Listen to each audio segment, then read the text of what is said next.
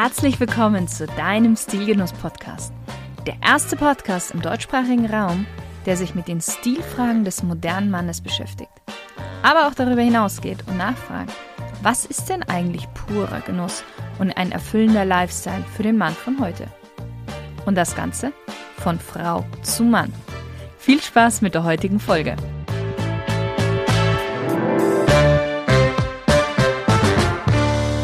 Hallo, lieber Stilgenusshörer. Wir sind ja mitten in der Urlaubszeit. Juli, August. Stilgenuss, der Podcast, wird für die nächsten fünf Wochen auch in den Sommerurlaub gehen. Aber davor dachte ich mir, beschäftigen wir uns doch nochmal mit einem richtigen sommerlichen Thema und dem Urlaub. Denn was gibt es Schöneres, als im Urlaub neue Orte zu entdecken, neue Kulturen kennenzulernen und neue Gerichte und Geschmacksnoten zu probieren? Zumindest geht es mir so. Andere genießen es auch, in ein anderes Land zu fahren und so gut wie nichts zu tun. Ist auch eine Möglichkeit. Mir wäre das etwas zu langweilig, aber so oder so solltest du eine Sache im Urlaub nicht tun.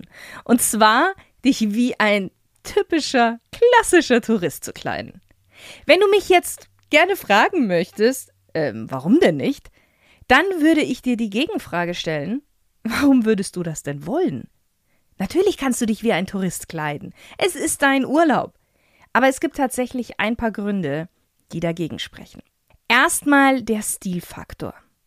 Die meisten Touristen sehen nicht besonders stilvoll aus. Wenn du in ein anderes Land reist, vertrittst du automatisch dein eigenes Land, ob du willst oder nicht. Aber du bist verantwortlich dafür, was andere Menschen über dein Land denken. Und wenn wir mal auf Deutschland blicken, dann glauben sowieso viele Länder, dass wir Deutschen keinen Geschmack haben. Und ganz ehrlich, mit Cargo-Shorts, Tennissocken und Trekking-Sandalen unterwegs zu sein, ja, das hat nicht so viel Geschmack. Die Tatsache ist aber leider, dass tatsächlich sehr viele Deutsche so im Urlaub rumlaufen. Wir waren dreieinhalb Wochen in Andalusien unterwegs, jetzt im Mai, Juni, und uns sind immer wieder andere deutsche Touristen über den Weg gelaufen. Und tatsächlich 90 Prozent leider sahen so aus, wie ich gerade eben beschrieben hatte. Du kannst dich im Urlaub schwerlich als kultivierter, stilvoller Kosmopolit fühlen, wenn du dich wie ein Tourist kleidest. Ein weiterer Grund, warum du dich nicht wie ein klassischer Tourist kleiden solltest, ist, dass du auch leichter mit Einheimischen ins Gespräch kommst. Du wirst leichter die Kultur kennenlernen können, weil du ihnen mit deiner ansprechenden Garderobe zeigst, dass du ihre Kultur, ihr Land, ähm, sie selber wertschätzt. Falls du sagst, hm, ich möchte nicht mit anderen Menschen in Verbindung kommen, in Kontakt kommen, ich will die gar nicht kennenlernen, ja, dann würde ich dir empfehlen, dann bleib lieber hier in Deutschland, da gibt es auch schöne Ecken. Aber vielleicht überzeugt dich noch der nächste Punkt. Wenn du dich wie ein Tourist kleidest, wirst du leichter von Straßenverkäufern, typischen Touristenrestaurants mit überteuerten Preisen belästigt und angesprochen und Taschendiebe und Betrüger werfen auch verstärkt ein Auge auf dich. Ich weiß, im Urlaub möchte man etwas relaxter sein als zu Hause und vielleicht nicht unbedingt die klassische Garderobe auch dort tragen. Es ist aber auch wichtig, dass man sich wohlfühlt, wenn man den ganzen Tag auf den Beinen ist. So, dennoch solltest du auch im Urlaub nicht die Grundregeln des Stils vernachlässigen. Es ist immer ein Gleichgewicht zwischen Komfort und Stil. Okay, was solltest du unterlassen, um nicht als typischer Tourist wahrgenommen zu werden? Vermeide zu sportliche Kleidung. Ja, ich weiß, eine Sportshort ist sehr bequem, ebenso wie eine Badeshort, aber beides ist einfach zu leger, zu sportlich, nicht adäquat genug. In vielen Ländern, auch in Europa, wird Sportbekleidung nur von den Personen getragen, die tatsächlich Sport treiben oder gerade auf dem Weg zum Sport sind. Ansonsten hinterlässt du damit keinen guten ersten Eindruck. Das gleiche gilt auch für Cargo-Shorts. Die mögen praktisch sein, aber bitte zieh diese Hosen nur an, wenn du wandern gehst oder in der Wildnis campen bist. Schauen wir noch etwas weiter an uns herunter, die Schuhe. Bitte lass die Trekking-Sandalen zu Hause, außer du kombinierst sie zu deinen Cargo-Shorts beim Campen. Es gibt wunderbare Ledersandalen, Espadrilles und wer es etwas fester am Fuß mag, der sollte einfach auf Sneaker umsteigen, entweder aus Leder wenn es etwas luftiger sein darf, auch aus Canvas. Aber bitte, egal für welche Schuhe du dich entscheidest, niemals trägst du dazu weiße Tennissocken oder andere hohe Socken. Ledersandalen oder Espadrilles ohne Socken, Sneaker mit Sneaker oder No-Show-Socks. Und Flipflops sind nur was für den Strand, aber das kennst du ja schon. Vermeide Kleidungsstücke mit örtlichem Logo oder Klischees. Mm, die Rede ist hauptsächlich von T-Shirts oder auch Pullover. Und zwar auch von zweierlei Arten von Prints. Viele tragen gerne die Flagge von dem eigenen Land, das Logo von der Uni, auf die sie gegangen sind, oder ein Shirt von dem Lieblingsfußballverein oder ein Print von einem gewissen Ort, wie zum Beispiel ja so ein klassisches St. Pauli-Shirt. Abgesehen davon, dass ich solche Shirts und Pullovers grundsätzlich nicht sehr empfehlenswert für einen stilvollen Auftritt finde, sind sie auch im Urlaub fehl am Platz. Leidenschaft für einen Verein, Heimatliebe, ich drücke es mal vorsichtig so aus, ist immer bewundernswert, aber man wird dich definitiv nicht für einen Einheimischen halten, beziehungsweise schlimmer, definitiv für einen Touristen. So, und man wird dich auch nicht für einen Einheimischen halten, wenn du mit einem von dem Urlaubsland gebrandeten Shirt rumlaufst. Zum Beispiel I Love Pisa oder so ähnlich. Das sind typische Artikel für Touristen, die ein Einheimischer niemals tragen würde und auch jemand mit Stil nicht. Und das Schlimme ist, wenn du zu Hause bist, wirst du dieses Kleidungsstück unter Garantie auch nicht mehr tragen. Denn dann wird es auch so seine Urlaubsscham verloren haben und es wird dir eher peinlich sein. In Urlaub solltest du außerdem lokale Kleidungsstücke vermeiden, die entweder hm, Parodien oder kitschig sind. Mexiko-Stadt zum Beispiel ist eine kulturell reiche Metropole mit einer Jahrtausende alten Geschichte. Und es ist nicht in Ordnung, wenn du einen riesigen Sombrero dort trägst, auf dessen Krempel Viva Mexico eingewebt oder eingestickt ist. Vermeide es, zu freizügig zu sein. Nur weil du in ein Land reist, in dem es ziemlich heiß ist, heißt es noch lange nicht, dass du die ganze Zeit nur im Tanktop oder Unterhemd rumlaufen müsstest. Oder noch schlimmer, nackt obenrum. Da ist bei mir Fremdschämen auf 200 Prozent. Wenn ich deutsche Touristen sehe, oder allgemein Touristen, die obenrum nackt im Urlaub sind. Und nein, ich rede nicht vom Strand. Ich rede von der Stadt, auf der Straße zum Markt, im Café alles schon gesehen. Bitte, das hat nichts mehr damit zu tun, ach, ich bin im Urlaub, ich will locker sein. Das hat nichts mehr mit Hitze zu tun, das hat nichts mehr mit Anstand zu tun. Auch was das Tanktop angeht. Ich finde, ab 35, 36 Grad gibt es gefühlt sowieso fast keinen Unterschied mehr in der Temperatur.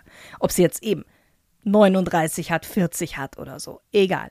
Außerdem, um den hohen Temperaturen zu trotzen, solltest du lieber auf Naturfasern, auf helle Farben und auch auf abnehmbare Kleidungsschichten setzen, anstatt halbnackt rumzulaufen. Und oftmals ist es sogar für den Körper angenehmer, von Stoff bedeckt zu sein, als nackt. Warum tragen wohl sonst in den richtig heißen Ländern oft die Menschen lange Kleidungsstücke? Das hat nicht immer etwas mit der Religion zu tun, sondern vielmehr mit der Hitze, und etwas längeres verhindert auch einen Sonnenbrand. Da sollte man drüber mal nachdenken.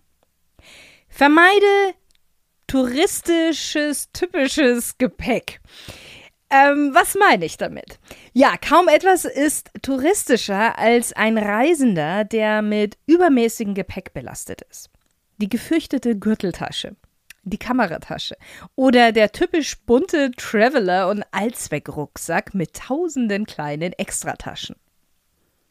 Rucksäcke sind praktisch und sie sind bequem, aber um nicht als vollkommener Tourist durchzugehen, entscheide dich für ein schlichtes Modell in einer ruhigen Farbe. Schwarz, braun, Cognac, Oliv oder auch gerne etwas heller. Und wieder, wenn du nicht gerade campen oder wandern gehst, dann brauchst du auch normalerweise nicht so viel. Also bepack dich bitte auch nicht wie ein Esel. Für eine normale Stadtbesichtigung reicht Sonnenbrille, die hast du aber auch normalerweise auf der Nase. Sonnencreme. Mm, dein Geldbeutel. Was zu trinken, ein Reiseführer, wenn nicht sogar alles irgendwie im Handy gespeichert ist. That's it.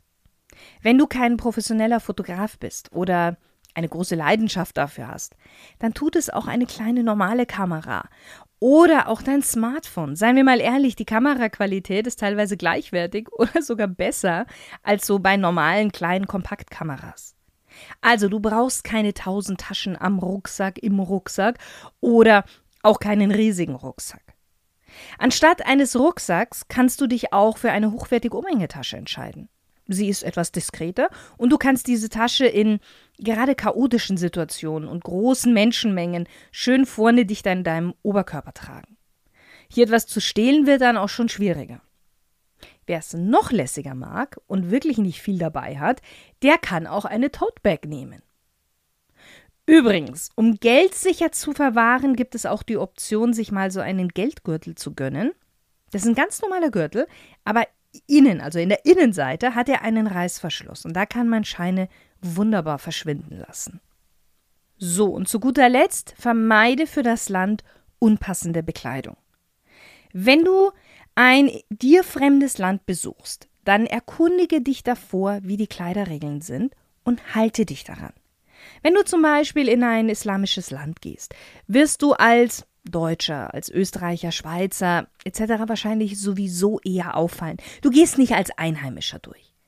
Wenn du dich dann aber noch eher freizügig kleidest, erst recht. Es ist unhöflich und du machst definitiv auf dich aufmerksam. Und das nicht von positiver Seite. Pass dich an.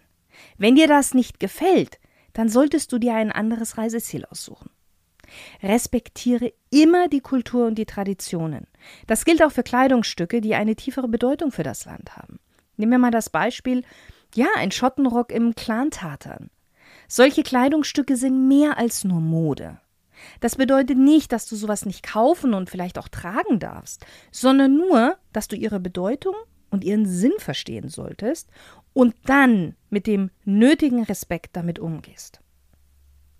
Lieber Stilgenusshörer, ich hoffe, dir hat die letzte Folge vor der Sommerpause gefallen. Wir hören uns ab dem 11.09. wieder. Wenn du mich vermisst, dann schau gerne bei unserem Online-Magazin vorbei, www.stilgenuss.com. Da werden nämlich weiterhin Beiträge rund um Stil, auch Wellbeing und Lifestyle veröffentlicht. Ich verlinke es dir in den Show Notes. Ansonsten, ich wünsche dir einen wundervollen, erholsamen Sommer.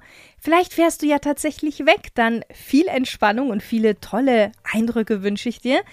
Und natürlich viele stil- und genussvolle Momente. Lieber Stilgenusshörer, Stilgenuss gibt es jetzt nicht nur zum Hören, sondern auch zum Lesen.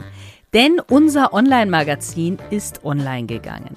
Und hier findest du wirklich jede Woche neue Beiträge rund um die Themen Stil, Wellbeing, Genuss und Lifestyle. Schau doch gerne mal vorbei unter www.stilgenuss.com.